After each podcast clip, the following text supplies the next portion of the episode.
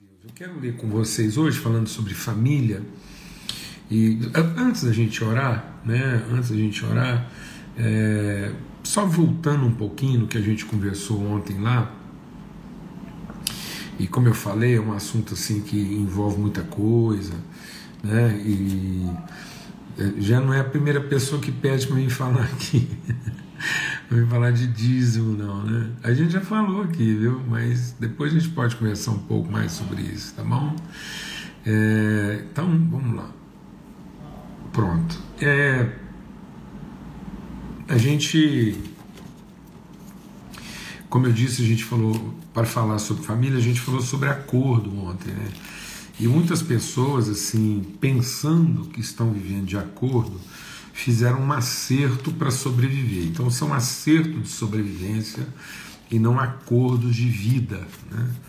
Então a palavra de Deus diz que quem não determina, quem não estabelece um acordo que direciona, que aponta, que orienta para a vida, vai ter que ficar fazendo acertos. Aí uma irmã é, escreveu nos comentários falando assim: bom, mas e na minha situação, que eu estou casada com um, meu marido é crente e, no entanto, também viveu nesse problema, vive nesse problema da prostituição. Presta atenção, amado, vamos entender uma coisa, né? A palavra de Deus diz que Deus não quer que a gente fique né, mantendo uma relação, às vezes, de promiscuidade, principalmente com pessoas que, dizendo-se cristãos agem como se não fosse. Porque às vezes, deixa Deus ministrar o nosso coração, às vezes a gente pensa que o pior é a pessoa que está lá na prostituição. E na verdade, pior é aquela pessoa que, conhecendo a verdade, com medo de estabelecer uma disciplina, uma direção, uma orientação segura para o processo, deixa de ser fiel às suas convicções, para ser leal ao comportamento do outro. Então, uma pessoa que, dizendo-se cristã, convive com a promiscuidade do outro, sem estabelecer um limite, sem estabelecer um, um critério, sem estabelecer uma condição.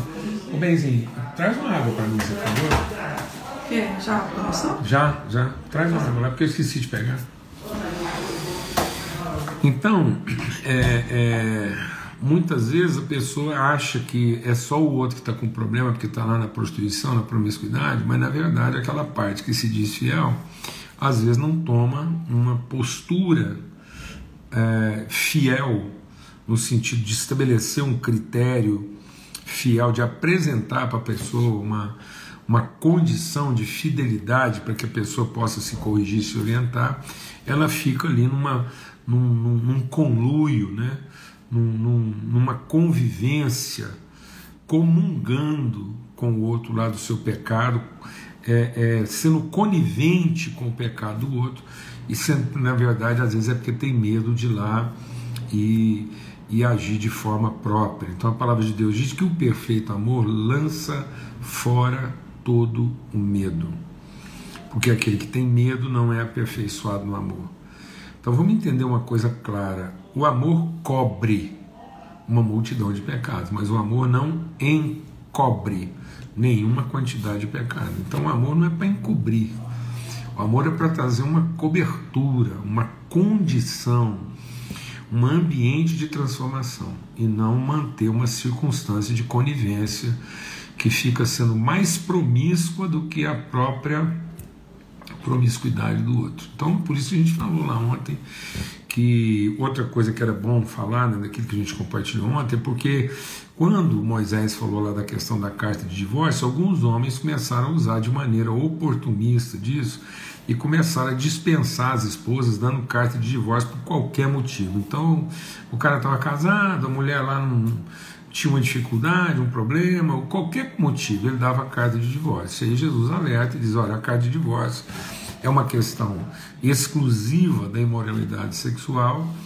e que ela foi concedida por causa da dureza do coração de vocês, porque realmente esse coração duro que às vezes fica convivendo com a promiscuidade em vez de tratar a coisa de forma tratar a coisa de forma própria. Obrigado, bem. Quer dar um alô pro povo? Alô, graça e paz.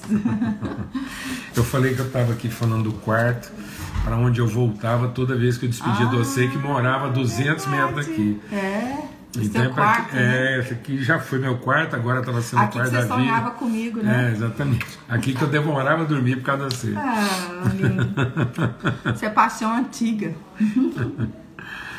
então é isso. E então, amados, nós não podemos conviver, né? O nosso coração não pode ficar endurecido a ponto da gente não querer tratar as coisas da forma como elas têm de fato ser tratadas. Então, isso depende do que a pessoa confessa ser. Isso é muito mais relativo ao que ela de fato é. Então não é porque a pessoa é diz que é uma coisa, sendo que na verdade ela age revelando ser outra coisa. E aí Deus não quer que ninguém fique debaixo desse jugo de escravidão e de opressão. Então, se a pessoa tem essa opção, então que ela viva de acordo com a sua opção e aí aquela parte fiel não tem que ficar sobre julgo de escravidão. Amém? Em nome de Cristo Jesus. Graças a Deus, vamos ler aqui o que está em Mateus no capítulo 1. E a gente quer ir concluindo, pelo menos, né, hoje aqui, nessa sexta-feira, concluindo um pouco assim dessa reflexão nossa sobre família.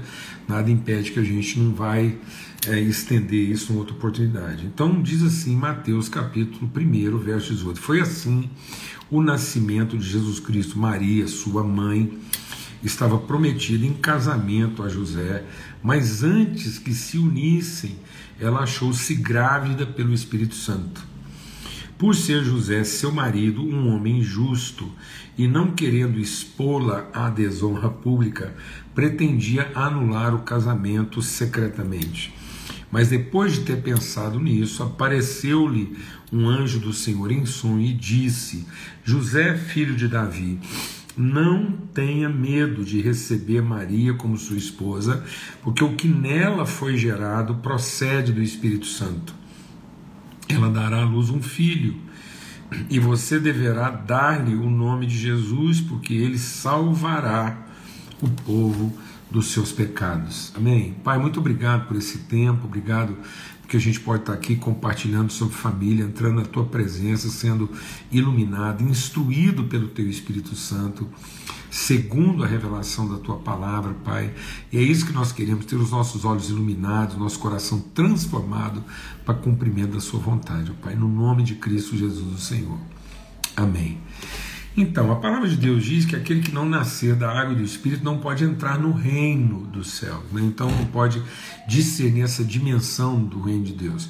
E a palavra de Deus diz que nós, somos, nós os que nascemos de Deus e que temos a testificação do Espírito Santo, nós não recebemos de volta o espírito de servidão, mas recebemos o espírito de adoção, pelo qual clamamos Abba Pai. Então o próprio Espírito testifica com o nosso espírito que nós somos filhos de Deus. Se somos filhos de Deus, somos herdeiros de Deus e co-herdeiros com Cristo. Então nós comungamos, a palavra de Deus diz que as promessas de Deus são para que a gente entenda que nós temos comunhão. Nós somos co participantes da natureza de Deus em Cristo Jesus. Por isso que é Cristo sendo formado em nós, é uma nova geração, é, uma, é, um, é um novo nascimento, é o nascer de uma outra natureza, por isso nós somos fortalecidos a partir da semente incorruptível do Espírito Santo, através da qual nós somos gerados e aí a palavra de Deus diz que Jesus, sendo o unigênito, ou seja, de uma genética única, ele entregou esse espírito para que se tornasse primogênito de muitos irmãos. Então esse milagre que nós estamos vendo aqui, ele tem o seu caráter exclusivo quanto à concepção de Jesus. Então a concepção de Jesus, ela é exclusiva, ela é única, essa é a genética de Jesus. Mas a partir dessa concepção, essa dádiva, essa essa, essa forma de conceber filhos a Deus foi transferida aos outros filhos, porque agora todos que são nascidos de Cristo são nascidos do Espírito. Então isso aqui também serve como uma referência pedagógica. Em nome de Cristo Jesus, não vai usar isso num viés aí totalmente assim equivocado de dizer o que a gente não está dizendo aqui que na verdade o nascimento virginal de Jesus, lá de Maria, essa concepção, ela é única no aspecto da sua, da sua concepção. Mas ela depois se tornou primeiro de muitos no aspecto da, do seu conceito, da sua conceituação e da sua pedagogia. Porque agora todos os que são nascidos de Deus e nascidos em Cristo passam por essa, é, essa geração, de modo que nós não nascemos da carne, mas nascemos do Espírito dessa semente incorruptível. E por que, que eu estou dizendo isso? É porque todo esse ambiente. Né, que envolveu a casa de José é o mesmo ambiente que deve envolver a nossa vida na conceituação da família. A gente entender aqui que família não é formada, como a gente disse aí nesses dias anteriores, a família não é formada a partir de uma, uma concepção carnal. Os que são nascidos da carne são carne, mas os que são nascidos do espírito, segundo a promessa, são verdadeiramente filhos de Deus.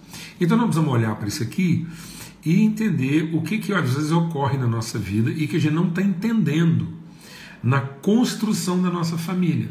Porque muitas vezes, deixa o Espírito de Deus ministrar o nosso coração, nós estamos querendo que Deus salve os nossos parentes, em lugar de que a família de Deus vai significar nossos parentes. Então nós somos salvos na família de Deus. Então Deus não está salvando nossos parentes, aqueles que nasceram da carne. Deus está nos salvando através da família dele.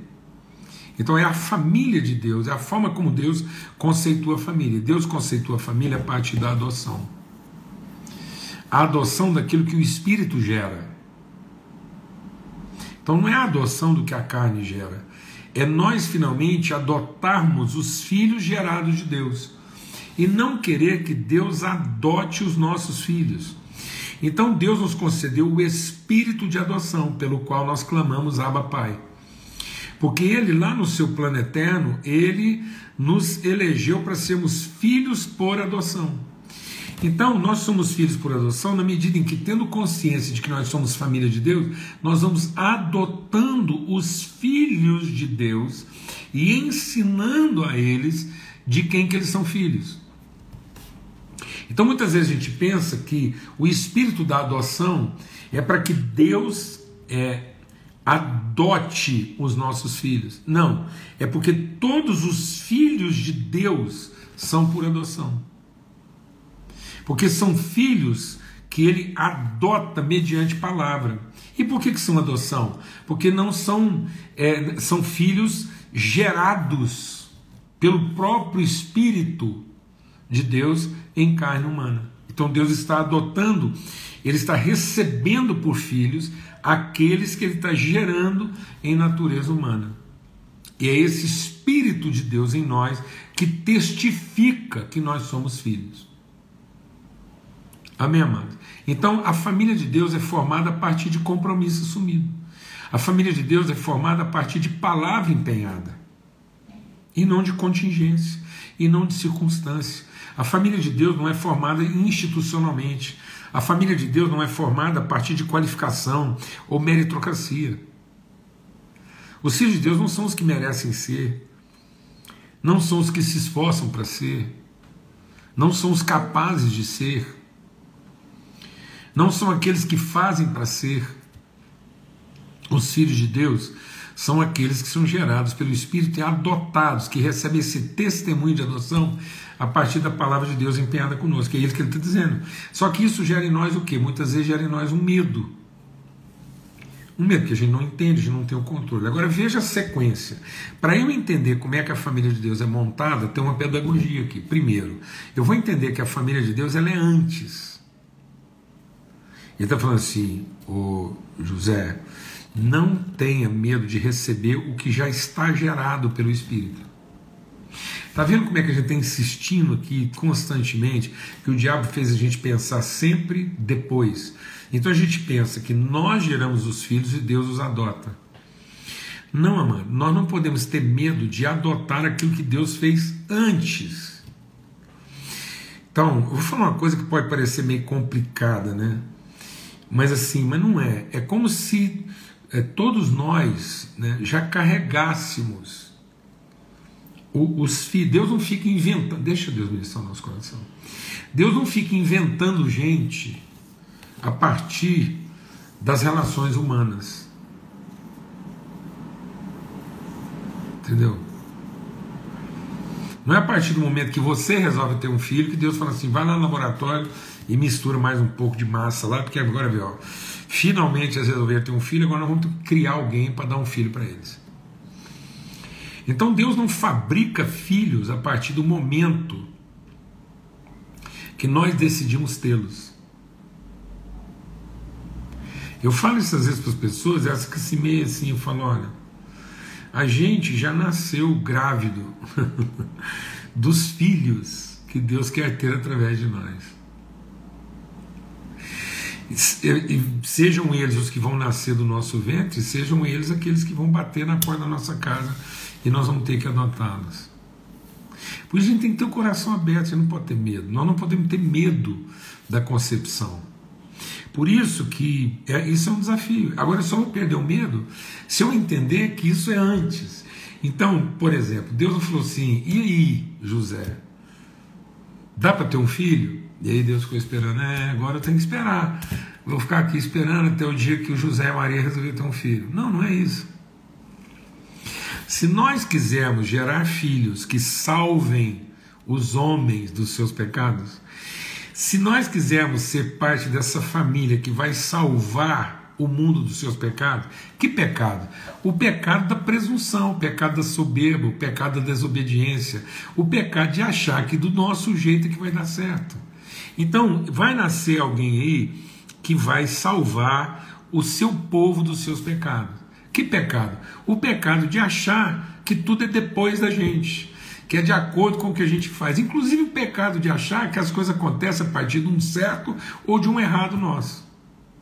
As coisas não acontecem a partir de um certo ou de um errado nosso. O certo ou um errado nosso nos coloca em alinhamento ou não com aquilo que é a vontade de Deus. Então muitas vezes alguma coisa vai ter que dar errado para eu entrar nesse alinhamento.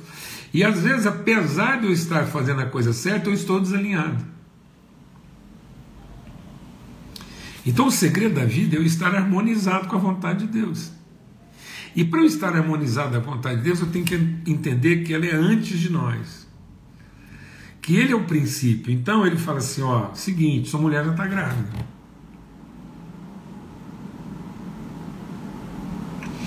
Então, quando eu casei com a Nana, a gente pensou que a gente ia ter esse controle bem assim, por alguns poucos dias a gente ficou muito assim ansioso, né, pensando que a gente teria o controle, até que a gente entendeu que não tinha o controle.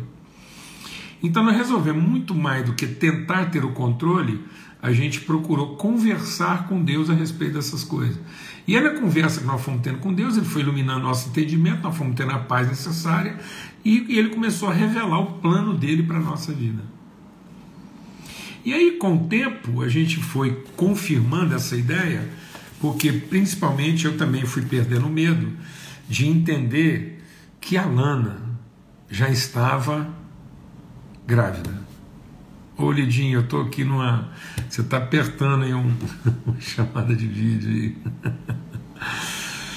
Então, Deus está dizendo para o José: José, não tenha medo de receber o filho do qual a sua mulher já está grávida. Então você que está pensando em casar, vai casar, entenda isso, que o nosso privilégio é entrar no plano de Deus. Porque o plano de Deus é família. Deus quer nos fazer família. Ele quer gerar através de nós todos os filhos que Ele planejou gerar. Então, quando você casou com a sua esposa, ela já estava grávida do Espírito Santo. Se é que você entende que os filhos que vão nascendo são segunda promessa. Porque se você não entender que esses filhos são segunda promessa, então ela vai estar grávida dos seus filhos. E aí você está lascado porque eles serão filhos da sua carne. E aí. Aí eu vou te falar uma coisa: é impossível. É impossível salvar um filho da nossa carne. É impossível. Não é difícil, meu amado. Não é difícil. Não é trabalhoso, é impossível. Os filhos da carne não herdarão. Os filhos da carne não herdarão. Então Deus está falando para o José. E o José, você está vendo como é que ele o erro. O José acho que o erro estava na Maria. Falei, como assim? Eu estou casando com mulher grávida. É, você está casando com mulher grávida. Caso contrário, os filhos serão da sua carne. Ou eles vão ser os filhos da promessa. Amém. E aí, veja como é que são as coisas. Muita gente, em nome do certo, José, um homem correto, um homem íntegro, não querendo expor a sua esposa à desonra pública, pretendia anular o casamento. José estava pensando em chamar para ele a responsabilidade e achar que o casamento dele não deu certo simplesmente porque ele estava sendo surpreendido por Deus por uma coisa que ele não contava. Muitos homens, muitos homens e mulheres estão em nome da honra, em nome da dignidade, em nome do bom senso. Muita gente em nome do bom senso, eu converso com muitos casais, eles não, a gente não pode ter filho agora. E sabe por que eles acham que não pode ter filho agora? em nome do bom senso. Porque são, são íntegros. Não querem expor a família deles à vergonha. E não percebem que com isso só vão gerar filhos da sua carne. E os filhos da carne não herdarão o espírito. Vão gerar parente, mas não vão gerar família. Ninguém salva um parente, mas a família pode salvar um parente. Um parente não salva outro parente, mas uma família pode salvar um parente. Fazendo melhor a frase: um parente não salva outro parente, mas a família pode salvar todos os parentes, fazendo com que todos os parentes sejam família sejam filhos de promessa e não de esforço, de sacrifício, de capacidade, de competência, de desempenho, de juízo de certo e errado. O José, na melhor das suas intenções, estava pensando em poupar a casa dele de um constrangimento maior. Porque ele não não não tinha coração para receber algo tão surpreendente. Mas aí Deus o acalmou e falou assim: José, não tenha medo de receber a gravidez da sua esposa. Homens e mulheres, não tenham medo de receber os filhos dos quais vocês já estão grávidos. Não é dos filhos que vocês gostariam de ficar grávidos, mas estejam prontos para receber e sejam ousados em receber os filhos dos quais vocês já estão grávidos por promessa. Porque são esses filhos dos quais nós já estamos grávidos, são esses filhos que vão salvar o seu povo do pecado. Em nome de Cristo Jesus, o Senhor.